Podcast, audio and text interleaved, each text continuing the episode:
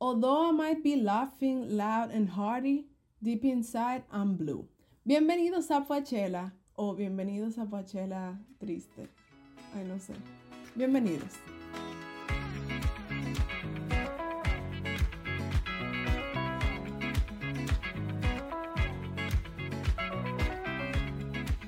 Bienvenidos a Pachela. Este es un espacio donde un grupo de amigos nos juntamos a hablar de música. Estamos súper contentos de volver a estar aquí con ustedes. En esta ocasión me acompañan Pamela Paniagua. Hola. Soy la García. ¿Qué lo que, gente? Y quien les habla Natalia. Y hoy vamos a hablar sobre algo que en verdad al principio, cuando seleccionamos el tema, yo pensaba como que era algo sencillo, pero luego de que fuimos como investigando y conversando, en verdad es más profundo de lo que parece. O no sé si que yo todo lo pongo más profundo de la cuenta. Pero en fin, el punto es que para mí fue como que súper interesante. Y es sobre esas canciones que tienen una música muy feliz, pero que en el fondo son canciones tristes. Así que, nada, señores, vamos a comenzar definiendo primero, porque cada cual tiene su criterio, ustedes saben. Entonces, vamos a comenzar definiendo qué significa para ti una canción feliz y qué significa para ti una letra triste. Y luego les vamos a compartir esas eh, dos canciones que nosotros podemos poner de ejemplo y que eh, retratan o ilustran muy bien esta situación. Así que, Pamela, el escenario es tuyo. Gracias, gracias. Eh, tú sabes que me siento muy identificada con lo que tú decías al inicio, porque realmente este es un tema muy profundo, aunque no lo parezca. Eh, para mí una canción con letra triste es aquella que habla de desamor, de dolor, que tiene un mensaje oscuro de algún tipo. Pero no precisamente tiene que ser desamor o dolor, simplemente hablan de otras cosas que uno lo, lo ve un poco oscuro. Entonces, eh, una música alegre es esa que te hace reaccionar de la cintura para abajo, esa que te hace querer bailar, querer moverte eh, y, que incluso te, te, te, inspira buenas vibras. Entonces, en mi caso, con esta investigación, yo me encontré con muchas cosas. Y para mí lo interesante de esto es que cuando tú estás escuchando una canción de este tipo, eh, tu cuerpo está reaccionando, pero tu cerebro no le está prestando atención a la letra. Y cuando tú por fin, sí, y cuando tú por fin le, le, prestas atención, te das cuenta de los mensajes que tiene. A mí me pasó con la canción Beautiful Girls de Sean Kingston.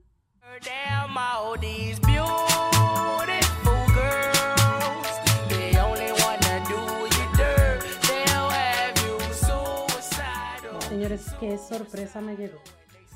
Yo estaba escuchando esa canción, casi bailándola y todo, y cuando yo me detuve a escuchar esa letra, que yo escuché que ese hombre, ese niño, perdón, habló de suicidio como dos veces, yo dije, bueno, qué cosa.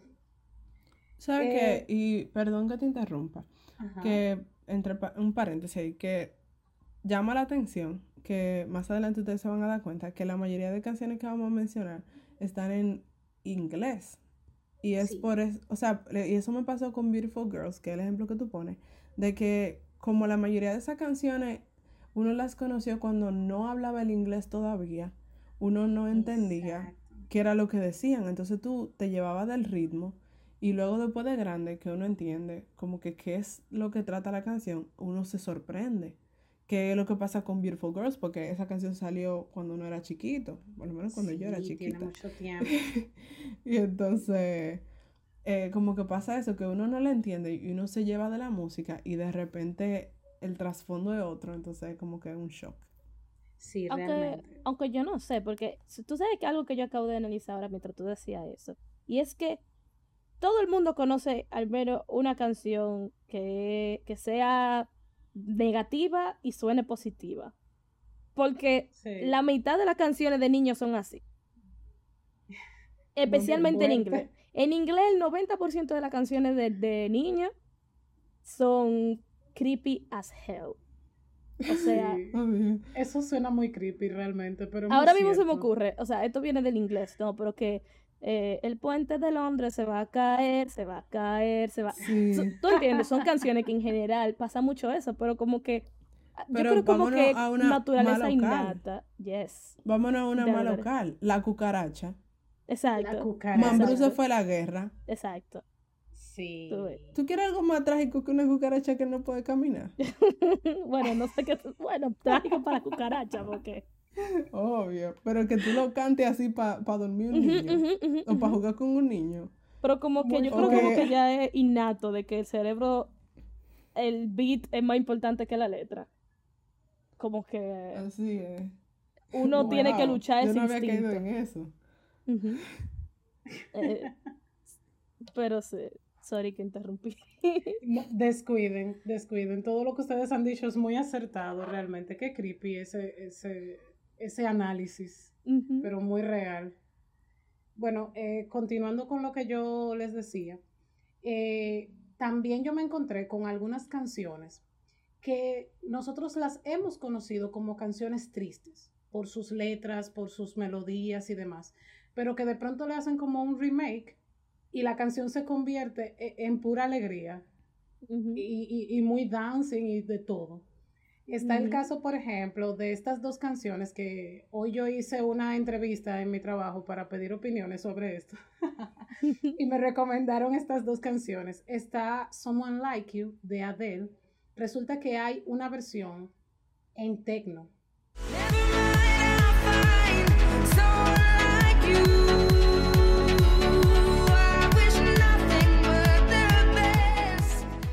Yo no, la, he- no la había escuchado, pero me dicen que sí, que hay una versión en techno, señores, y qué interesante esa canción que es tan triste. Y la otra también es precisamente El Triste de José José. Hay una Mm. versión que es en salsa y que la canta Eddie Santiago. Qué triste fue decirnos adiós cuando nos adorábamos más. O sea, cuando yo escuché esa canción, yo dije, en serio, pues yo no tampoco le había prestado atención a que precisamente era esa canción de José José. Pero que también hay otra cuestión que pasa con los géneros musicales, que eh, yo entiendo que hay géneros musicales que no importa qué letra tenga la canción, no importa cuál sea la interpretación que le estén dando, puede ser triste, puede ser alegre, como quiera van a sonar alegres. Es el caso del merengue, la salsa y el reggaetón. O sea, no hay una canción que tú pongas en merengue que suene triste. No hay manera. Sí, sí, sí. Van a hablar de cuerno, de que se murió fulanito. No, pero yo te traigo el mejor ejemplo. El perro ajeno de Ruby Pérez. Quien da pan a perro ajeno pierde el pan.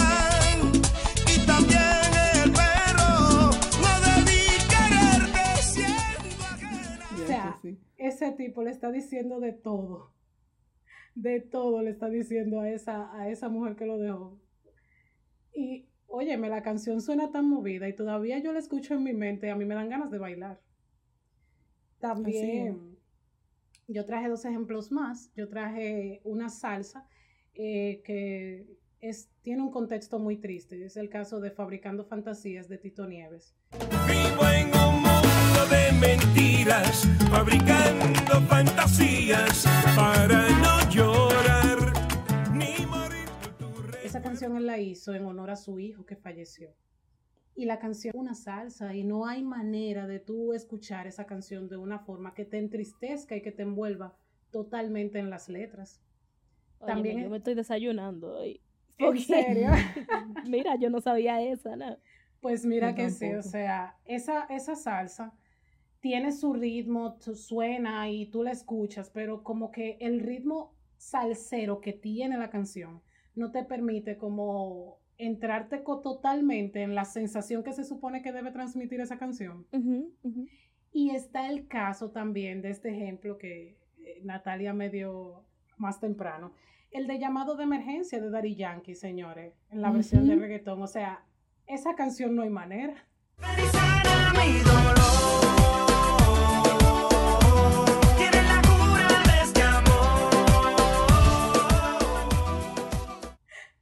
Tipo está hablando de un accidente y de una cosa y, y ven sana mi dolor, que tú tienes la cura de este amor, pero ¿cómo uno, cómo uno la interpreta realmente como una canción triste? Porque es que su modo de reggaetón, su género de reggaetón no, te, no ayuda. Así es. Realmente no. Pero bueno, yo voy a dejar el tema hasta ahí, porque si yo sigo hablando, señores, me van a tener que hacer un poechela para mí sola. Bueno, yo eh, fue muy difícil realmente seleccionar como que dos canciones que yo diga que de verdad, o sea, son el ejemplo vivo de este tema que estamos tratando hoy.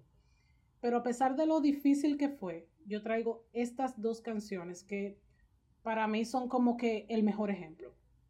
Eh, la primera es Hey Ya de Outkast. One, two, three, uh. My baby don't mess around because she loves me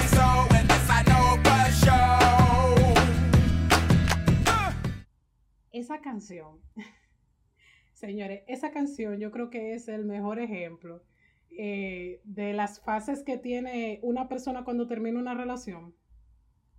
Que primero como que le duele, después como que se desahoga, después como que entra en razón y después como que suelta eso en banda.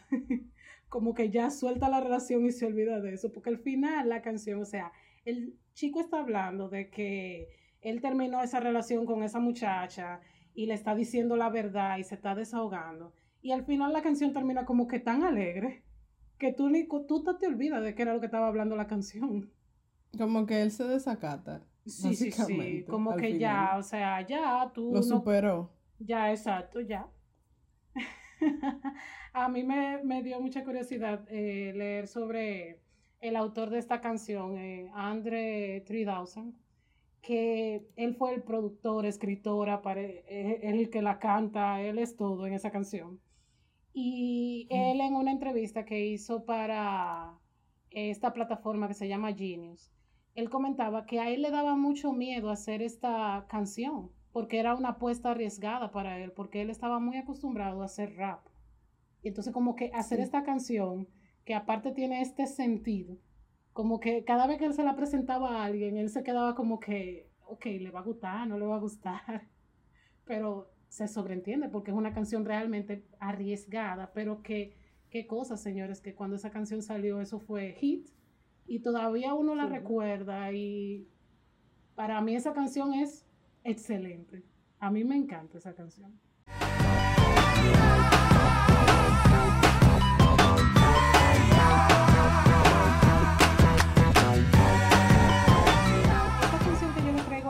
Es de Astromae, eh, este chico de origen belga que canta canciones en francés.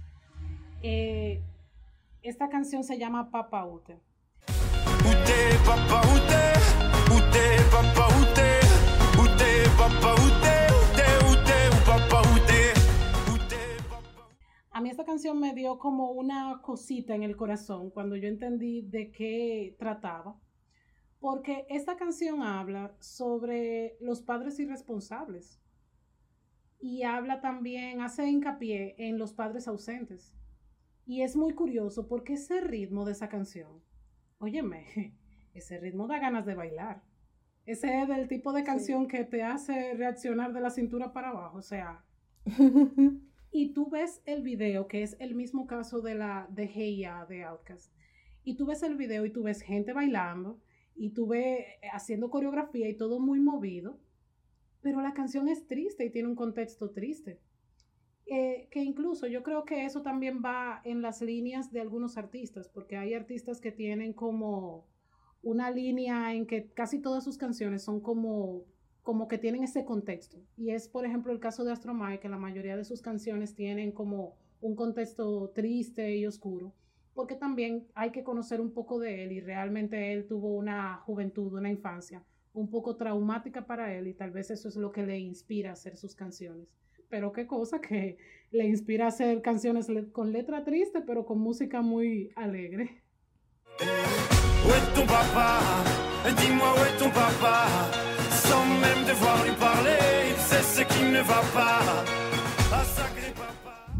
Bueno, en mi caso, yo no, o sea, mi, ra- mi definición de una canción feliz o triste en verdad no es muy compleja. Una canción feliz para mí es una canción que tiene ritmos movidos, tiempos rápidos y que como que use tonos, eh, lo que se llama como tonos mayores, que son los tonos más felices y menos fúnebres. Y básicamente musicalmente es eso, aunque sea ritmos mainstream generalmente y que te hagan bailar, como tú decías, Pamela. Sí. Y por ejemplo, de la letra, eh, que hable de temas tristes, pero no, o sea, que sea el protagonista de la canción o el artista que sienta la tristeza. Porque, por ejemplo, uno puede hablar sobre la muerte, pero por ejemplo hay canciones que tratan sobre que yo maté como que a alguien que resultaba un problema para mí. Entonces, por más feo que suene, hay canciones sobre eso. Y el, el que canta no está triste porque le causó muerte a alguien. Sin embargo, si así se te muere alguien, o si eres tú que te estás muriendo, ahí sí es triste. O por ejemplo, el caso como mencionaba Soy la ahorita de los cuernos o las infidelidades. Que si eres tú que la estás cometiendo, tú no estás muy triste porque tú eres un sinvergüenza. Pero si eres tú la víctima de la infidelidad, en verdad mí- eso sí te entristece. Aunque hay algunas personas infieles que también se entristecen. Sí, Sí. sí. Pero para mí, exacto, para mí es como el sentimiento que tenga el autor. Si el autor está hablando desde un punto de vista de que se siente afectado y se siente triste, para mí eso es una canción triste. Y partiendo de eso, están mi, las dos canciones que yo elegí. La primera es un... Espérense. ¿Tú tienes mi celular? No. Estoy, estoy en una reunión. Disculpe. No encuentra su celular. Oh my god, acuérdame enseñarte un video que le pasó a Diana en un stream. Para que tú te bien. rías. Está bien. Ok. Y básicamente eso ilustran las dos canciones que yo elegí. La primera es un hit de los años finales de los 90, eh, 1999 para ser exactos, que se llama Blue, entre paréntesis Dabadi, porque la gente la reconoce por su coro que es muy catchy. Y es del grupo italiano Eiffel 55, eh, que hacían un estilo de música que era muy, muy, muy popular en esa época, llamado Eurodance o Europop. Y básicamente lo interesante es que ese estilo de música es de por sí muy movido, o sea, el tempo es muy rápido y es como que súper alegre. Y entonces, en contraste, está esta canción que muchos la conocerán porque su coro dice I'm blue, dabadi, dabada, dabadi, dabada, dabadi, dabada. eh, Contrario de lo que dirían las teorías de que I'm blue. I would die if I was green, bla bla eso, bla. eso lo iba a decir al final, que hay todo un listado de la gente eh, conspirativamente pensando que podría decir esa línea.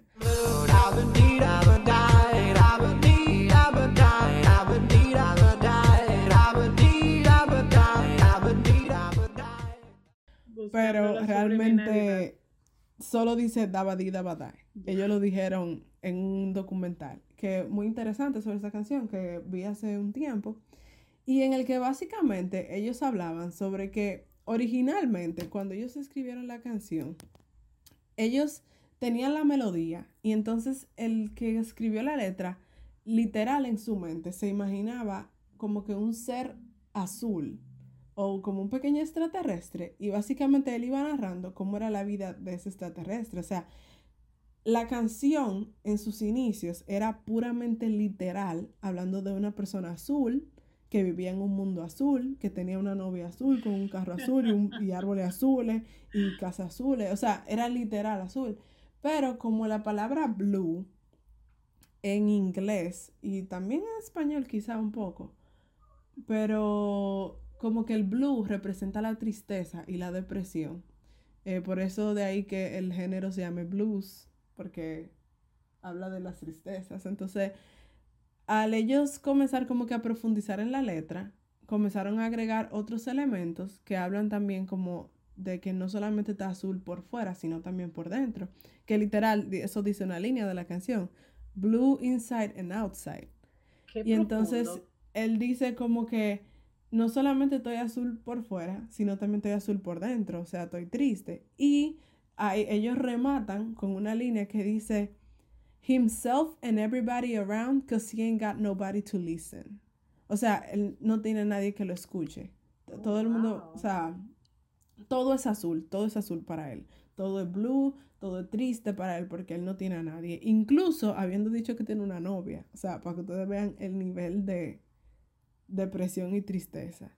Entonces, el contraste como de, de eso, de que la música es muy movida y parecería al principio muy cosa. Y básicamente la letra no es tan larga ni compleja, ellos simplemente describen la historia de esta persona. El video también es muy ilustrativo y se creó toda una historia eh, detrás del personaje que los invito a que la busquen. Pero básicamente, o sea, ellos combinan esa descripción gráfica de lo externo con la tristeza interior. También hay otra línea que dice que todas las palabras que él dice y piensa son azules y todos los sentimientos que viven dentro de él también son azules. Y Oh, eso, y ya me voy a ir un poco en profunda, porque para mí eso representa como el hecho de que cuando una persona se siente triste por dentro, todo lo que ve hacia afuera también es triste. Entonces, como que te hace pensar que quizás ese personaje, porque todo está narrado desde el punto de vista del personaje. Entonces, él dice, I'm blue. Y él narra cómo él ve todo. Entonces, él ve todo azul quizás porque él está triste. Y todo eso con una melodía que usted nunca se imaginaría que dice eso. Y con el, el corito catchy que dice Dabadi que como decía Zoila, hay miles de teorías de qué podía decir eso. Eh, que si, entonces una de las más populares es que dice, I'm blue, if I was green, I would die. O sea, soy azul y si fuera verde me moriría.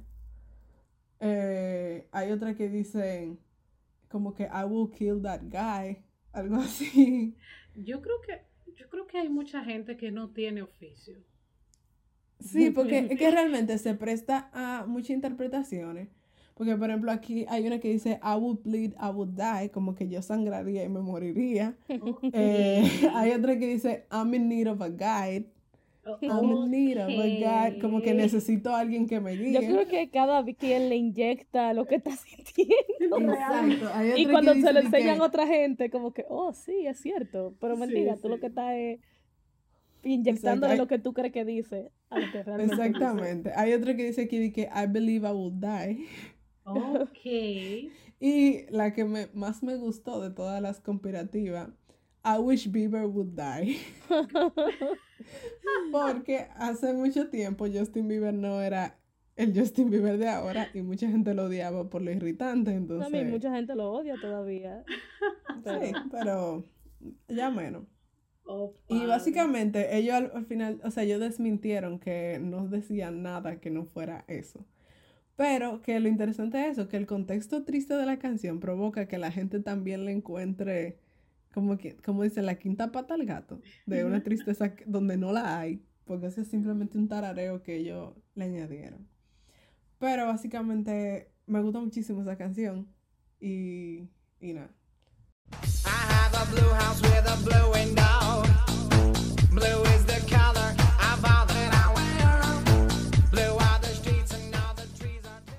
Quería añadir que dentro de esa época de los noventas hay varios hits que también siguen esa misma línea de Eurodance, que era muy popular en esa época, y también como de música muy movida, eh, que tiene letra triste. Y voy a resaltar dos específicos, como por ejemplo, eh, que uno es What is Love de Hathaway, This love, baby, don't hurt me. Don't hurt me no more. Baby, don't hurt que básicamente el coro es What is Love, Baby, Don't Hurt Me.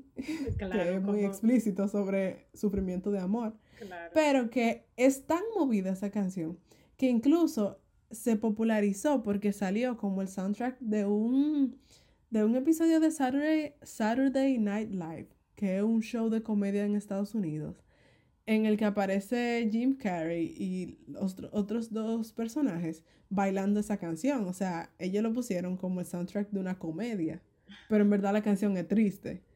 Entonces, eso es muy interesante. Y otra que, que salió en el, a principios de los 90, que se llama Gypsy Woman de Crystal Waters, que también tiene un coro muy catchy, que la di, la di da, la di, la di da. La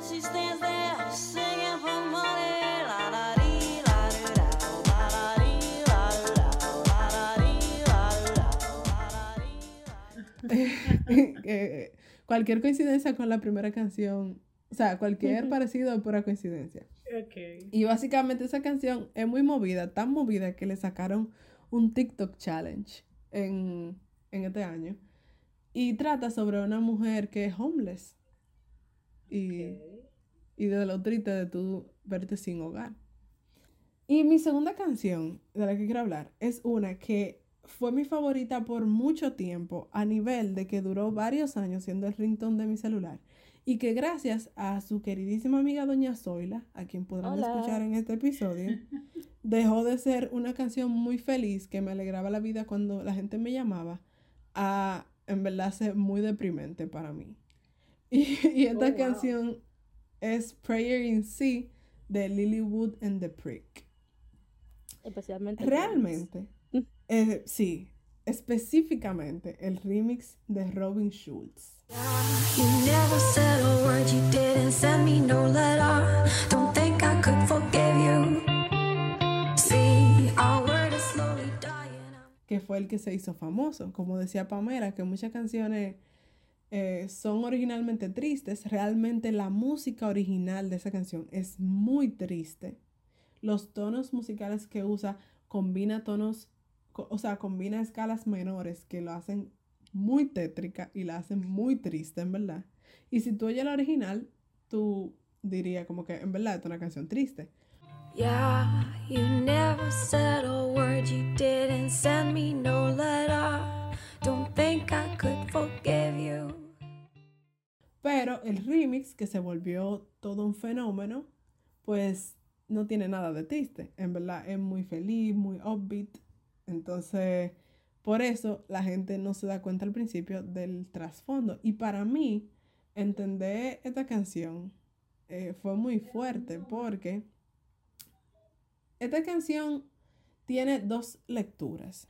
La primera, que fue la que Zoila me hizo ver, es que la canción es una oración de queja a Dios por todas las cosas malas que están pasando en el mundo. Y de una persona que está desesperanzada y que no quiere saber de Dios porque en verdad están pasando muchas cosas malas en el mundo. Y la otra lectura es como si el artista estuviera reclamándole a la humanidad por, por todo el daño que está en el mundo y como que yo no te voy a perdonar haberle hecho esto al planeta. Y esa era la interpretación que yo tenía. O sea, desde el principio que yo oí la canción, que yo entendía la letra, yo decía, bueno, esto es una persona quejándose con otra persona o con el mundo, con la gente, sobre lo mal que está la sociedad. Pero cuando Zoila me hizo ver la primera lectura, que en verdad es la más, la más certera, porque tiene más cosas en la canción que apoyan esa lectura, eh, del reclamo a Dios por ser, tú sabes, prayer y, y otros elementos Sí, que usa. exacto. En Es como esa, exacto, ese es como la, la, el significado principal. Para mí fue muy fuerte porque yo no sé si es por mi forma de pensar y mis convicciones personales. A mí nunca se me hubiese ocurrido como que reclamarle a Dios en ese nivel. O sea, como que, qué sé yo, como ustedes decían ahorita, que la gente le pone a la letra lo que tiene en su cabeza. Y por mi cabeza, como que nunca pasaría echarle la culpa a Dios de todas las cosas malas que están pasando. Entonces, al entender eso, en verdad, y tú date cuenta que una persona que ha perdido la fe a, a ese nivel, en verdad es muy triste. Pero si tú coges esta letra tan triste y tú se la pegas a un ritmo súper pegajoso que lo tocaron en todos los conciertos de música electrónica y que el video son gente vestido de, ¿cómo que se llama la, la muñequita Catarina. mexicana? De Catarina, Catrina, Catrina. Catrina, ajá. Y con corona de flores y dando brinco por toda la ciudad, como cualquier video normal de música electrónica, tú no te imaginas que es de eso que trata. Ujú. Pero Para en verdad la canción es muy profunda y muy, muy triste, muy triste.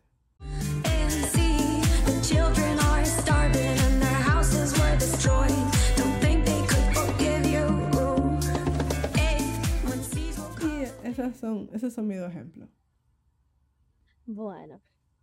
Eh, bueno, ustedes saben que para mí, tal vez yo me fui con esto de que música feliz y tema triste, como que un poquito a lo, qué sé yo, como que descompuso un poquito el término de lo que es feliz y lo triste.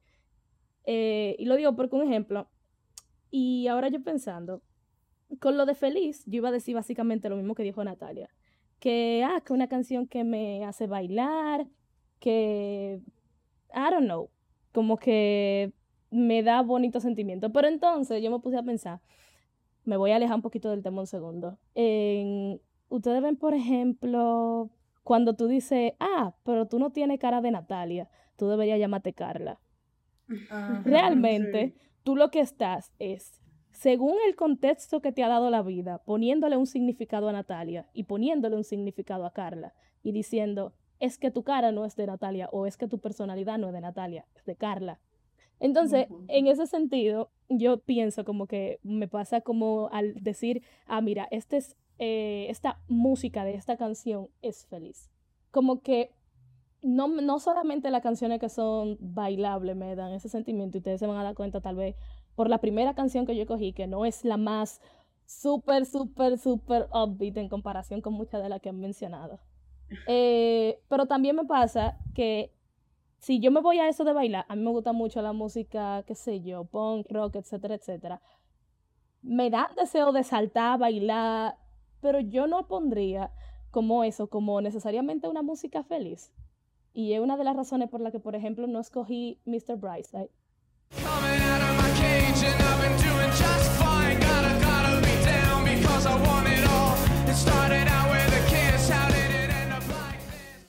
Em, porque yo siento que cuando tú sumas esa, esa clase de música, con muchas veces con una letra eh, eh, triste, como que se va, como que se transforma y ya se convierte como en pique.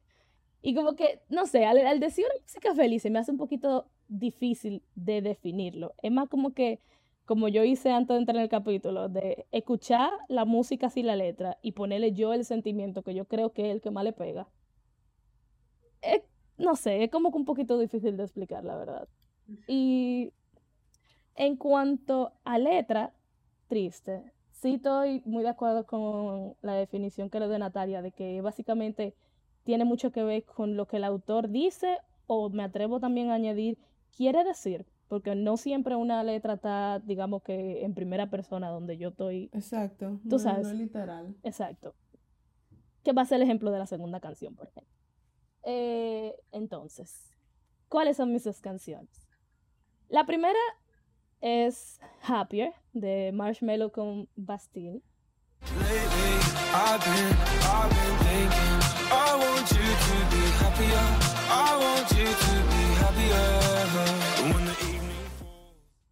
Em, y bueno, es una canción que yo creo que una buena cantidad de las personas que están escuchando van a conocerla, porque se hizo muy famosa.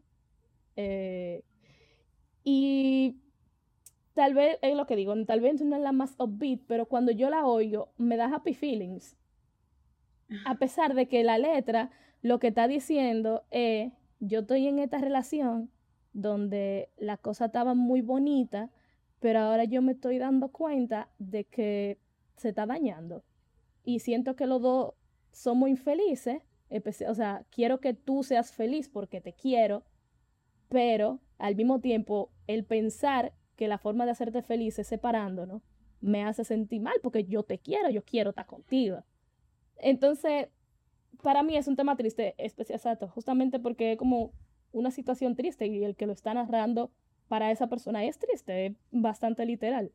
Sin embargo, como que especialmente en los lados del coro, vamos a decir, los lados del, del drop, qué sé yo, como que yo quiero, o sea, es como un happy chill, no necesariamente un happy de saltar, es como un happy chill.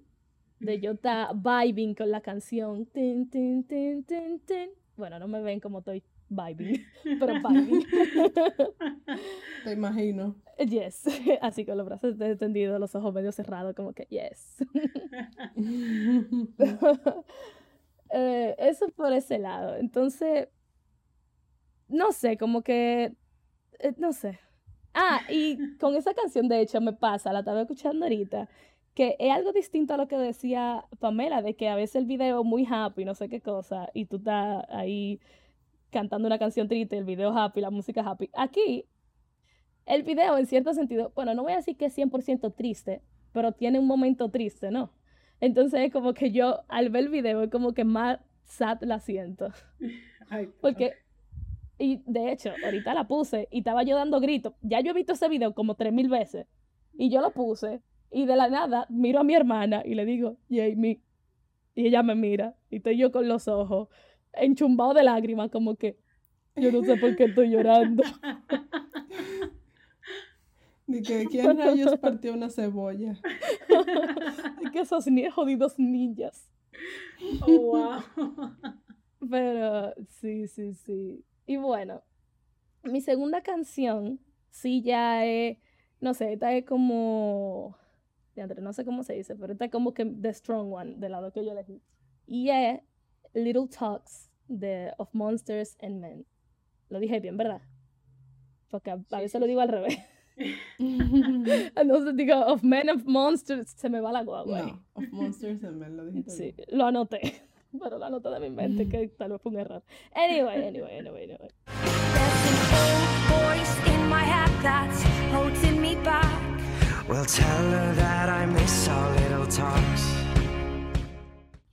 Esa canción, eh, como que, fíjate, yo tampoco nunca la había visto como una canción que podía tener una forma triste. Tal vez, o sea, en sí las letras de la canción son un poquito, o sea, podrían llegar a ser un poquito abstractas. Y si tú lees las líneas individuales, o como yo hago, que no leo la letra, sino que mientras la voy escuchando y que voy entendiendo, y no la entiendo entera, sino que entiendo una línea de aquí, una línea de allí. Si tú la ves de esa forma, como por pedazos, tú no necesariamente le pones la situación que lo que se plantea. Entonces, Yo voy a hacer un paréntesis y Yes. escúchame que te interrumpa para decir que hasta este momento esa canción me gusta mucho y hasta este momento yo tenía, y al igual que, que Prayer in sí, tenía un concepto de que yo entendía qué significaba la canción y tengo la sensación de que tú estás a punto de destrozar eso también. Porque hasta, donde, hasta donde yo tengo el pensamiento, como que no es triste, pero no es tan triste como tú lo estás llevando. Entonces yo siento como que esto va a ser un shock para mí. eh, Así que bueno. tengo aquí un pañuelito. Bien, Natalia, prepárate. La canción a mí me gusta muchísimo. O sea, la, la música de la canción y la canción en sí a mí me gusta muchísimo. Eh, La conozco desde hace, uff, muchísimo tiempo. Y como que la pone y es como que, ¡uy! ¡Qué heavy! Pero ¿qué pasa? Me puse a leer la letra hoy. Y me puse a leer específicamente en un comentario, vi qué es lo que dicen los autores de la canción. Y básicamente yo lo que dijeron eh, fue en una entrevista en, el, en lo que ellos dijeron en esa pregunta fue como que, bueno, normalmente nosotros escribimos canciones que tienen que ver con cosas que nosotros vivimos y no nos gusta decirlos para que, o sea, decir el significado para que la gente le ponga lo suyo. Pero en este caso lo vamos a decir. Y lo dijeron, o sea, no dieron mucho detalle, pero básicamente dijeron, esta canción es sobre una pareja donde el esposo falleció y es básicamente la conversación entre, entre los dos. El esposo muerto y la esposa. Oh, Eh, wow. Entonces dicen, eh, no sabemos si ella está loca o si es que de verdad es un fantasma, vamos a decir, él está ahí. Y en sí, si tú ves la canción, sí tiene sentido que sea una conversación en ese sentido. Y si me pongo ahí me, línea por línea, se lo digo, porque acabo, o sea, hice eso con mi hermana cuando me di cuenta, porque hoy yo tampoco lo sabía hasta que de verdad no me puse a analizarlo. Pero eh, también pasa que em, mucha gente tiene sus propias, o sea, como que esa es la idea básica. su esposo se falle- falleció y eso es somehow una conversación, pero la gente tiene sus ideas, sus teorías de qué podría ser lo que está pasando. Un ejemplo, yo cuando la oí dije, mierda, esta pana está, no sé si loca, eh, hablando con el esposo, lo extraña tanto que se va a suicidar. Eso fue lo que yo pensé y lo que en parte pienso cuando la- leo la letra. Hay mucha gente que dice, no, ella lo que tiene es Alzheimer, no, que Lo que ella lo que, etcétera, etcétera, etcétera, etcétera. O sea, mi teoría era, o sea, lo que yo entendía era Ujú. que era una pareja de ancianos, Ujú. que por eso decía triste, pero no tan triste, porque me parecía como una pareja de ancianos que están solos y están envejeciendo juntos y están conversando sobre lo difícil que es ser una pareja de ancianos que viven solos. Entonces, básicamente, como que ella le dice, I don't like walking around, o sea, no me gusta caminar en esta casa vacía, pero vacía porque no están sus hijos, no porque él no esté ahí. O sea, yo no había caído como que en que podría ser que él no tuviera, sino como que ellos dos juntos lidiando con el, el dolor de, de estar solos, pero solos acompañados. Por eso para mí no era tan triste. Pero ahora que tú lo dices, en verdad tiene sentido porque ella habla y él, él le responde, pero lo que ella dice no es en respuesta a él, sino como que Sí, ella tira exacto. pensamientos y él, Y él le se responde, a ella. Qué interesante que una canción pueda tener dos interpretaciones tan diferentes, pero con tanto sentido, porque aún tú diciendo eso, Natalia, o sea, hasta cierto punto tiene sentido Se lo que tú estás diciendo. Sí, se puede sostener realmente, pero mira qué interesante. Yo no había visto esa canción de la forma como tú le explicas, realmente. O sea, te digo, yo tampoco, pero leyendo y leyendo, o sea, yo siento como que la misma realización que tuvo eh, Natalia con Prayer in Sea hace muchísimo tiempo, la tuve yo hoy con esta canción. Como que, oh, eso tiene sentido. Y mientras la voy leyendo, como que, oh, eso tiene sentido. Sí. Entonces, para mí eso es como que para mí esta es la canción que yo elegí como la que tenía más claro que iba a poner en este episodio porque es una situación triste y más como que con la teoría de que yo llevo de que la pana al final se termina matando. Es un, o sea, tú estás extrañando a alguien a ese nivel y que podría ser incluso una pareja, o sea, yo me la imagino a ella como una persona mayor, la verdad. Como que tiene la vida entera viviendo con esta persona, amando a esta persona, estando, o sea, tú y yo contra el mundo. Él fallece y ella se queda sola y yo ahora qué tengo. No, Sí. no, o sea, no está tú aquí. Exacto. Esta casa está vacía, yo a veces siento como, no sé, o sea, como que eso es, I don't Oh, know, wow. sad, super sad. Y es lo que decía, en cierto Quiero- sentido, es sad, pero, eh, I don't know, como que no es, bueno, no, olvídalo, olvídalo. Ya nos deprimimos. Yo quiero dedicar este pedacito del, de esta canción a mi amiga Lourdes del colegio, que fue, o sea, cuando esa canción salió, ella le gustaba mucho porque ella estaba aprendiendo alemán y Of Monsters and Men son alemanes. Entonces, siempre que oigo esa canción me acuerdo de ella, porque era una canción popular, pero no era tan popular como que todo el mundo le gustaba. Entonces, como que a mí me gustaba mucho, yo me incluso estaba aprendiendo a tocar guitarra en ese entonces y me aprendí esa canción, fue de la primera que me aprendí. Y como que ella era la única con la que yo compartí ese gusto. So, espero que si ella oye este episodio no se deprima como estamos siento. nosotras tres ahora. Lo siento. Sí, por favor. Y bueno, eh, Zoila, ¿tú no tienes más nada que decir? No, o sea, ah, bueno, Tú sabes que iba a ser así como que un análisis, pero ahora mismo solamente voy a tirar el pensamiento de que maybe hay tantas canciones así porque son una inmensidad de canciones las que son sad, ya sea por desamor o por una historia triste en general. O sea, la cantidad de canciones sad que tienen música feliz y puede ser también como que, tú sabes que la música es como un mecanismo de, de o sea, un coping mechanism, como de Sí, claro. ayudarte, Ujú, ¿verdad? sí. Entonces, el tú ponerle la parte upbeat de como de, como que, ok, mi realidad es la letra, pero yo la quiero llevar a algo, o sea, convertirla en algo positivo. ¿Tú entiendes? Así es. No Sí. sé. Sí. El ser humano es algo sorprendente y al, al, al parecer es parte de nosotros. El ser humano es sorprendente y su música también. Definitivamente. Bueno, eh, vamos a irnos con este tono triste a una pequeña pausa.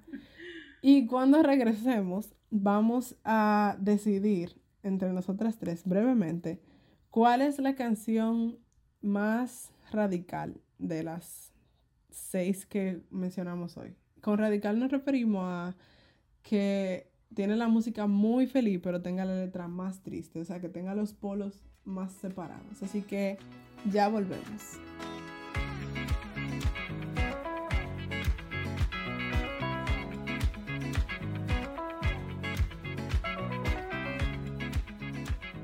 Pues sí, señores.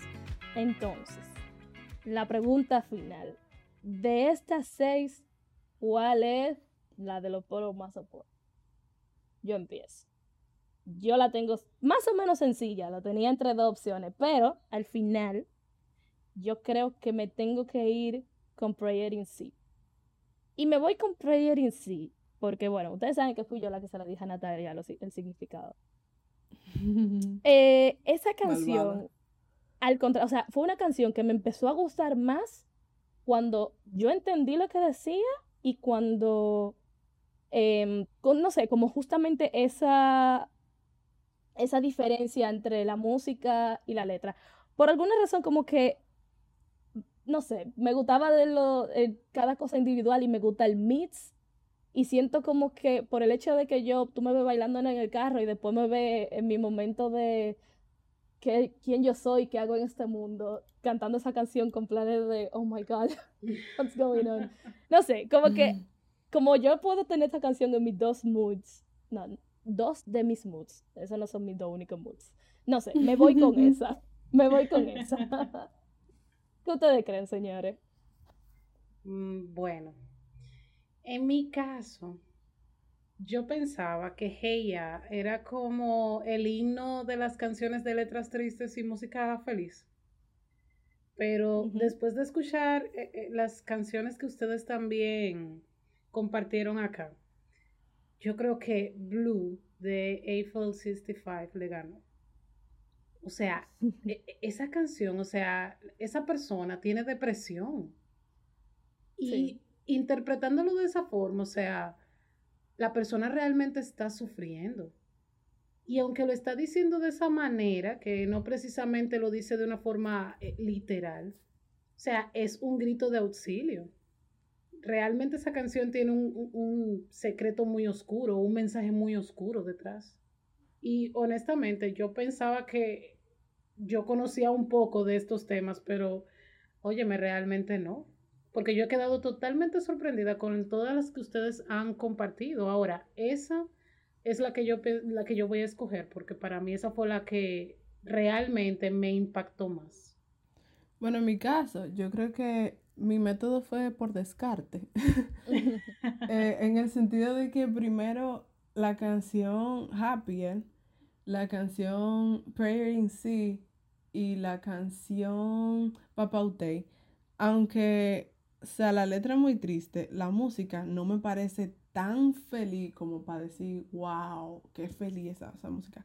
Como que si tú la oyes sola, quizá no son para mí lo que tú llamarías la descripción de pura felicidad. Eh, así que esa tres yo la quitaría. La de Little Talks, yo la quitaría porque aunque la música es muy feliz, la letra para mí no es tan triste. O sea, es triste, pero como que mi cerebro no la registra como que una tristeza tan, tan guau. Entonces, yo, mi primera opción hubiese sido Hey Ya, quizá por, por eso. Y porque me gusta el hecho de que es muy sarcástica, en el sentido de que la canción te está poniendo el máximo de, de alegría y de ánimo, porque no solamente la música, sino también las expresiones que él tira, como que, ok, now ladies, es como que él está motivando la, la audiencia y todo lo que haría como un presentador súper feliz, como Sí. todo ese ánimo para decirte una cosa pila de triste. O sea, para decirte, mi, mi relación y mi matrimonio se está desbaratando, yo no sé qué hacer, pero te lo digo a forma de chiste. Y a veces como que la gente que te dice las cosas así es más de preocuparse que una gente que simplemente tú lo veas llorando y tú le preguntes qué te pasa y cosas, porque por lo menos está canalizando su, su sentimiento de una forma, vamos a decir, sana. O sea, si tú estás triste, tú lloras. Sí. Si tú estás triste, tú dejas de hablar. Pero si tú te pones una fachada a ese nivel, para decir que tú en verdad no sabes qué hacer con tu, con tu relación, en verdad es muy triste. Sin embargo, yo creo que para mí la, la, la más como que polar- polarizada es Blue. Porque en verdad, en esta no están, ellos no, no están disfrazando nada. O sea, simplemente la música, el tempo es muy rápido, muy alegre. La, la, la melodía, los tonos que utilizan son tonos que de por sí, musicalmente hablando, son tonos alegres, felices. Los instrumentos, pero la letra es pla- plana y sencillamente triste. O sea, lo está diciendo tal cual. I'm blue. I'm blue. I'm blue. Punto. Muy. Estoy triste, estoy deprimido y la música de fondo simplemente es feliz. Así Sí. que yo creo que, aunque tengo esa pelea como que entre Heia y Blue, en verdad me quedo con Blue también. Bueno, señores, esta, en verdad, este episodio se volvió más profundo y más sentimental de lo que pensábamos. No lo vamos a negar. Ya lo creo. Este se supone que era un episodio como que más light, pero no fue así. Eh, si ustedes de- descubren más canciones que sigan este patrón, por favor, compártanla con nosotros. Estamos tratando de hacer como que una recopilación de todas esas canciones que tienen eso. Nos pueden escribir a través de las redes. Eh, realmente queremos hacer como que ese compilatorio y estamos en investigación. Porque esto es un tema muy interesante y para analizarla y para ver como que esas cosas. Y nada, eh, esperamos que los haya llevado a la reflexión, que les haya gustado, que hayan encontrado canciones interesantes. Lamentamos si les arruinamos estas canciones, pero era la verdad y alguien tenía que decirla. Y nada, señores, muchísimas gracias por escucharnos y nos vemos en un próximo episodio. Bye. Chaito. bye.